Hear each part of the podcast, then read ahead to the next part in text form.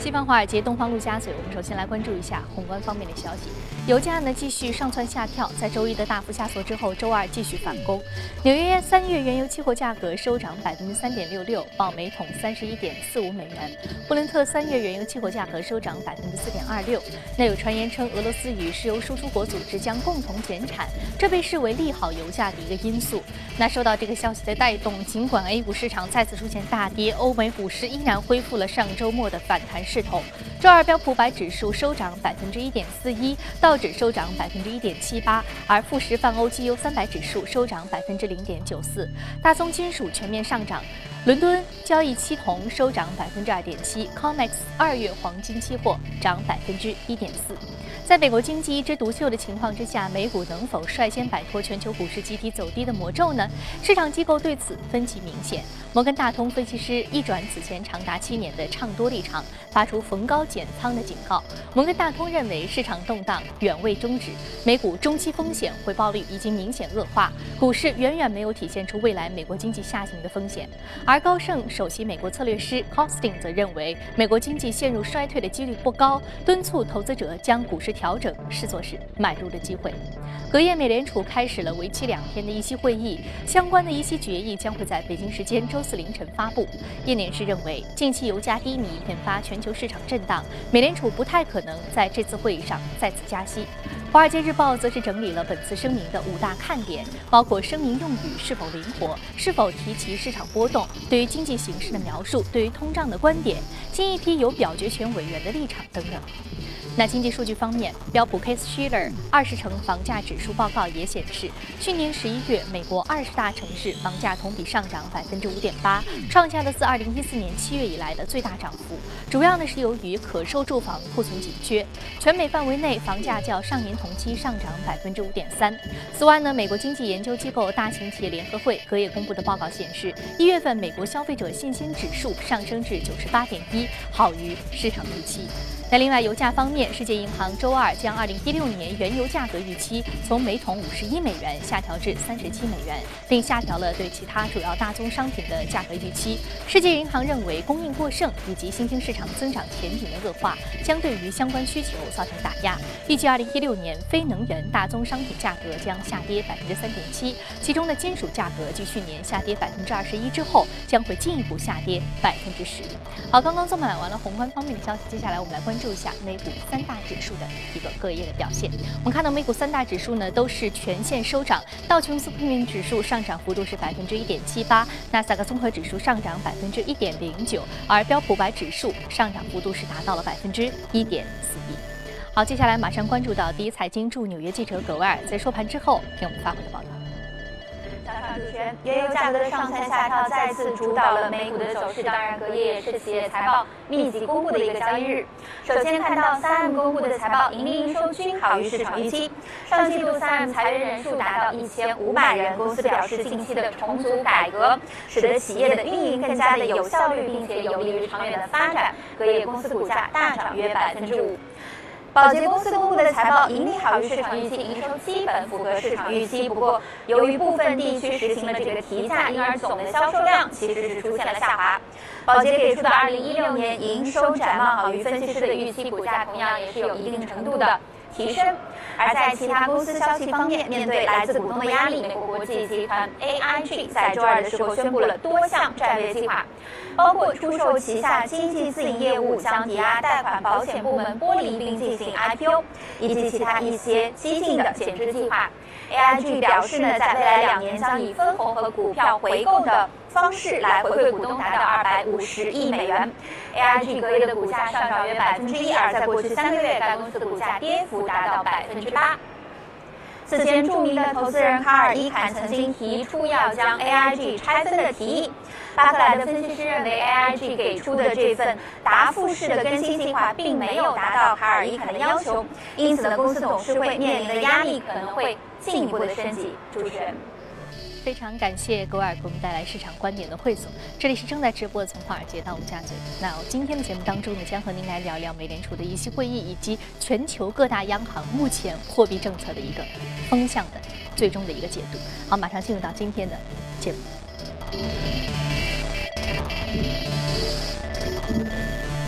好，今天我们请到的是华创证券机构销售部的副总裁简佳先生，简先生早晨好。早上好，嗯，我们看到其实呃，全球的央行呢，在今年年初，也就是去年年末到今年年初这个时间点的时候，相对于美联储货币收紧的这样一个政策风向，他们相对而言是比较宽松的。嗯。但是我们看到目前的全球市场，也包括这个股市和原油价格的一个大幅波动，嗯，呃，是使得他们的这个货币政策走向有一点点出现了转变啊。那主要的这个转变和你的观点是什么？嗯，对，其实我们看到，我们之前节目中也说到，啊，其实，在美联储加完息以后，其实，呃，全球的主要央行稍微有点货币收紧的这样的一个倾向，但是最新我们看到，其实整个的一个主要央行，三大主要央行的整个的货币政策已经开始逐步的转向鸽派啊，那么这也是导致了从呃上周四开始，整个全球市场。出现一个大幅反弹的最主要的一个原因。那么，首先我们看到欧洲央行在上周四晚上啊，它的最新的一个利率决议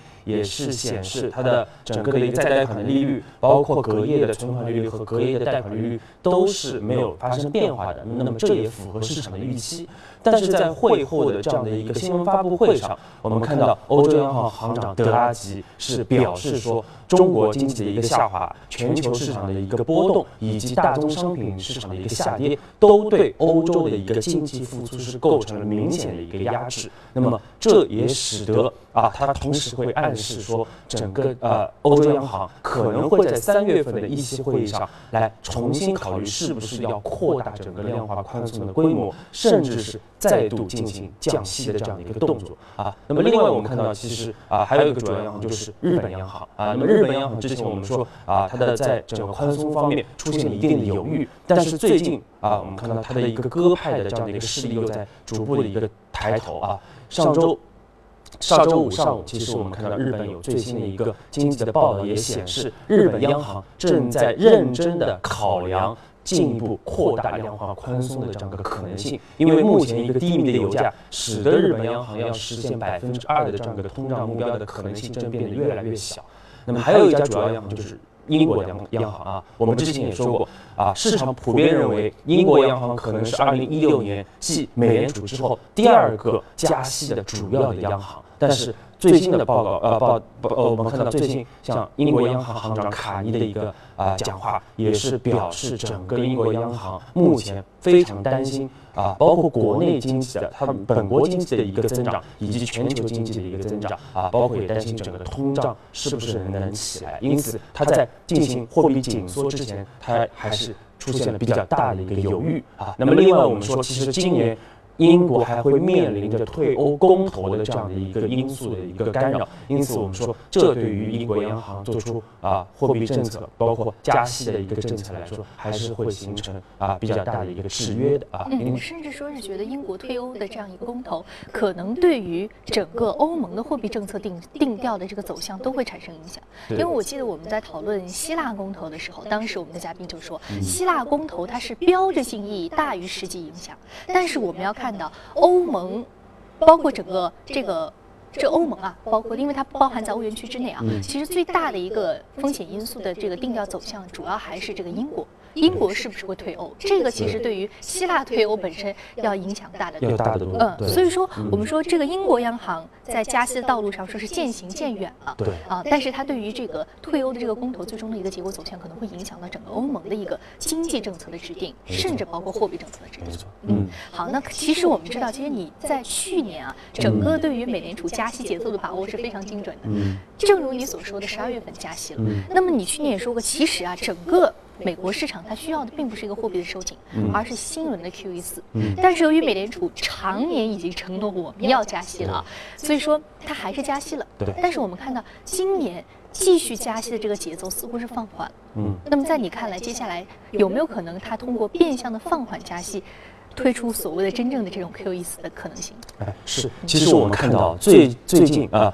最近呃，不论是索罗斯啊，像那个达里奥，还是说老债王啊，我们看到格罗斯，还是新债王冈德拉克，其实都说出了同样一句话，那么就是美联储加息其实是一个错误。啊，那么我们在去年在解读美联储整个货币政策的时候，我们就明确的提出，美联储真正需要的，美国真正需要的是新一轮的 QE 啊。那我们看到这样的一个啊言论正在越来越多的得多越多的得到这个投资大佬的这样的一个支持啊。那为什么说要推出新一轮的 QE 四？其实我们说，目前我们看到欧洲央行、日本央行都在推出 QE 的一个计划。那么，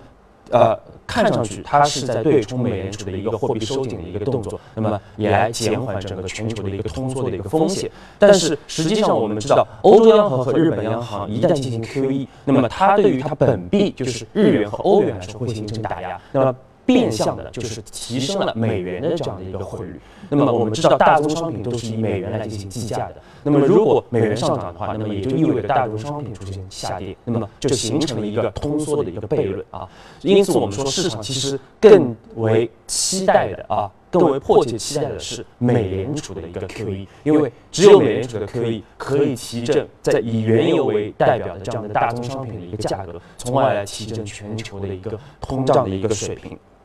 呃，因此我们说，目前啊，其实我们看到市场已经开始开始逐步的啊啊，迫使美联储来推迟它的一个加息的一个动作。那么虽然说美联储官员目前还在不断的强调说我们会继续来进行这个加息，但是其实从市场的一个语言的解读来看，我们看到最新的啊呃美联储的这样的一个联邦基金利率期货也显示出美联储在二零一六年持续加息正在出现一定的犹豫。那么整个联邦利率基金期货认为，美联储今年继续加息的可能性，从上周的百分之一百下降到了本周的百分之八十二啊，已经开始看我们看到已经出现了一定的一个松动。但是我们说，其实美联储从目前的加息。到 QE 四，其实它还是有个过程的一个演变，不可能是一蹴而就的啊。那么首先就是美联储会推迟它的一个加息的节奏啊。我们之前也强调，我们认为啊，这个美联储最早开启加息也要在六月份，而市场目前普遍认为可能还是在三四月份会进行首次的加息。也有在六月份这样的声音。也有目前已经看到这次判断准不准确？是不是到六月份才会第二轮加息？对，首先我们看到是逐步的，就是推迟加息的一个判断。那么其次呃，然后我们说就是美联储停止加息。甚至重新来进行降息啊，那么最后我们说才是推出 QE 四，所以说它还是有个演进的一个过程啊。所以说最新最近我们就要看到，就是刚才节目中也提到了，就是啊呃耶伦在这个周四就是明天凌晨啊将会公布这个呃就最新的这样的 FOMC 的这样的一个会议的一个纪要啊。那么我们看看他是不是他的一个观点是不是重新会转向鸽派，那么这也是市场目前关注的一个焦点。嗯。好，我们看它是不是会把这个货币政策继续转向更加温和的一个态度啊？我只记得当时你在说，虽然它不会直接说我推出 QE 四，但是它通过延缓加息或者说降低加息的幅度，其实就是在推出新一轮的这个 QE 计划。嗯嗯，好，非常感谢简家清这一时段对于各国央行以及对于美联储接下来货币走向的一个研判。那这里是正在直播的从华尔街到陆家嘴，接下来我们关注一下隔夜领涨的板块和个股分别是什么。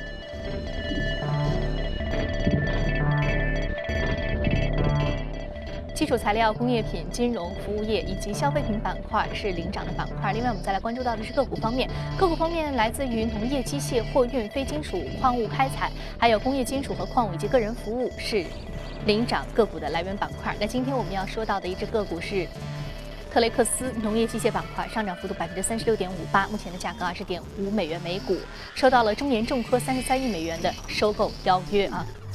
中国企业希望能够吞并美股市场的一支公司，一支龙头的这样一个农机公司。对，特雷克斯其实也是刚才主持人说了啊，其实它是一家全球性的多元化的一个啊机械设备的一个制造商。我们看到它的机械设备涵盖像啊呃基础设施建设啊，包括航运啊，以及这个啊采矿类等等非常多的一些领域。而且我们看到，其实它是一家非常优秀的公司。它在它所覆盖的啊这样的一些所有的服务当中，有百分之八十的服务是位于全球的前三位啊，竞争力非常的强。而且我们看到它的收入当中有百分之五到十是来自于中国市场的啊。呃，那昨天它出现一个大幅上涨，刚才也说了，就是国内的起重机的呃工程机械的龙头。之一的这个中联重科是提出了三十三亿美元的这样的一个邀约收购，那么相当于三十美元每股的这样的一个价格。嗯，但我们看到之前其实整个的一个特雷克斯它的一个交易的价格就是在十五美元左右啊，即使昨天出现了百分之三十六的一个上涨，那么依然是在二十美元左右的这样的一个交易价格浮动啊，和三十美元价格我们看到还是有非常大的一个差距啊，非常大的一个差距。那那为什么会有这么大的一个差距？就是因为其实美国的投资者还是担心说这样的一个交易可能会出现失败，因为特雷克斯它其实里边有一些包括像美国船运业的一些核心的一些设备啊，而而且我们知道，呃，就是仅仅是这一项就有可能会使得监管层啊来这个阻止整个的一个药业收购的一个进行啊，因此我们说，虽然说中国企业试图去收购美国的一些核心的呃。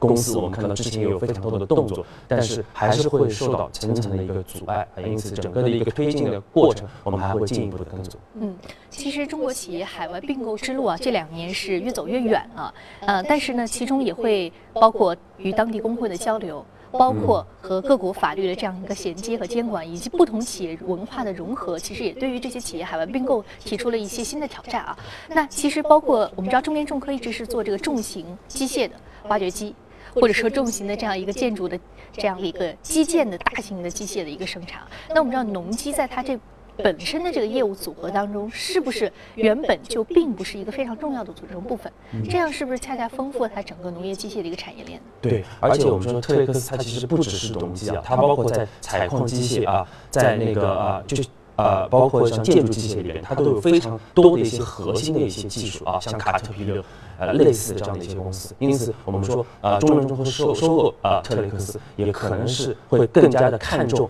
它的一些核心技术的这样的一些储备啊。好，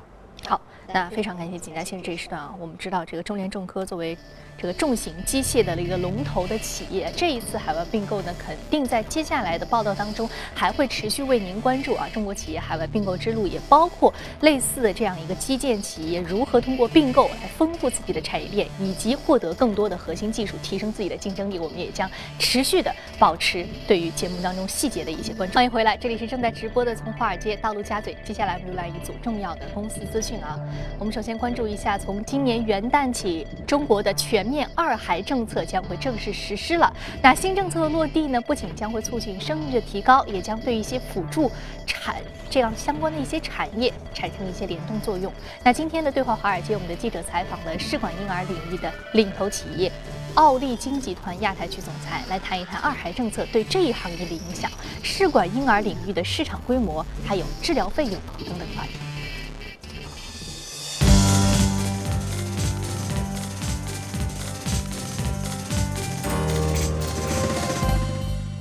We know Group is a subsidiary of the Cooper Company. It has been dedicated to the research in infertile and IVF projects for a very long period of time. What's the market size of the IVF industry nowadays?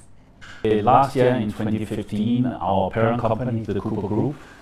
had a sales revenue of about 1.8 billion US dollars, uh, which was equivalent to a growth of 5% over the previous year. And the original group being part of Cooper, we uh, experienced a growth last year of about 9% within the so-called disposable products. In the ART business, the Cooper Group has a revenue above 100 million US dollars, and we expect the international IVF uh, industry to be equivalent to more than 500 million US dollars. For the IVF industry in China, there are no official uh, figures, but we expect it to be equivalent to about 60 to 80 million US dollars today. The second child policy in China is a very hot topic recently. What do you expect the impact of such policy to China's IVF market? As we see it, uh, the couples being influenced by this new policy will be couples born in the early ages or prior to that, because they are the couples that will be looking for having a second child and might uh, consider the ART industry, the assisted reproduction technology.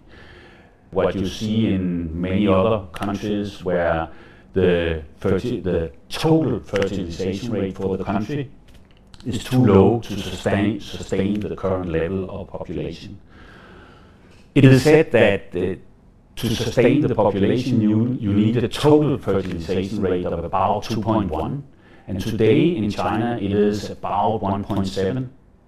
compared in the high end to India at 2.7, and in the low end, Singapore at 1.1. As we see it, there's no doubt that this second child policy will increase the total fertilization rate. Can you also please tell us the total cost of the entire IVF circle in China roughly? And do you think the cost is reasonable compared with the global average? In Shanghai, we know that the cost is 20 to 30,000 RMB for one circle, and in 50% of the cases, that leads, leads to a successful pregnancy. It's not high, it's not low, uh, and it is, this cost is very difficult to compare to other countries. In China, all couples, as far as we know, they need to pay themselves. And at least in Shanghai, the prices, prices they basically follow the guidelines from the local government. In China, we see the IVF industry growing 7 8% every year, where if you take the more mature markets like Japan, the market is maximum growing 2% per year. So a big difference. We know the IVF technology came from overseas. Then how do you think the competency and influence of the Chinese hospitals and doctors in the current ART industry? First of all, China is geographically a huge country. So in China, there are huge differences. And what we see is that the very large clinics in Beijing, in Shanghai, in Guangzhou, uh, these clinics, they help 10,000, more than 10,000 couples every year. And these clinics are operated in an extremely professional manner by very, very professional staff, very professional doctors. Nevertheless, there is not only in China, but in many countries and in general in the IVF industry, a demand for additional training, additional education. Can you tell us what's Origel's future development plan in China? If we can support the, the clinics being more successful, we will also indirectly be able to reduce the cost for the couples that needs the IVF technology. We want to become a partner. We want to be able to support the clinics, support their business, support their success rate. Not only with products, we also we are on the way, as you saw, to establish a training lab here in Shanghai, and we will have a number of reference um, clinics, reference uh, labs all over China in the future to support and to train, uh, professionalize the staff working within the IVF technology. 好，我们继续来关注有关于公司方面的最新情况。苹果公司的最新公布的财报显示呢，公司第一财季实现每股收益三点二八美元，超出预期。但是呢，营收及 iPhone 的销量均不及预期。上季度 iPhone 销量仅仅增长了百分之零点四，创出了二零零七年推出以来的最低。而苹果预计第二财季实现营收五百到五百三十亿美元，低于预期。这也可能是苹果十五年以来营收首次下滑。对于不佳的销售情况，苹果首席财务官认为这是由于汇率因素所引起的，称这影响了公司五十。亿美元的销售收入。德国工业巨头西门子公布的财报显示，去年第四季度实现净利润同比增长百分之四十。二，至十。五点三亿欧元，显著好于市场预期。公司当季收入同比增长百分之八，至一百八十。八点九亿欧元。西门子表示，盈利增长受益于有利的汇率因素，其中的医疗保险业受益最多。西门子公司 CEO Cap Cap 周二也是表示是啊。尽管目前公司的股市表现不佳，但是呢，中国的经济问题并没有人们想的那么严重。那就西门子的业务而言，中国的医疗保健行业增长非常强劲，增幅达到了两位数。油价的下跌正在改变美国汽车市场的格局，皮卡和 SUV 等油老虎车型的销量去年出现了增长，而蓬勃发展的电动汽车市场则是受到冲击。不过呢，特斯拉 CEO 马斯克表示，相对于市场上的低价竞争对手，特斯拉的高端车型能更好地应对低油价的冲击。Elon Musk 还表示。Model 3最终将会在中国生产，但是要实现这一目标，估计还要等将近三年的时间。好，刚刚我们看完了全球公司动态之后，我们再回到资本市场和嘉宾聊一聊值得关注的个股和板块分别是什么。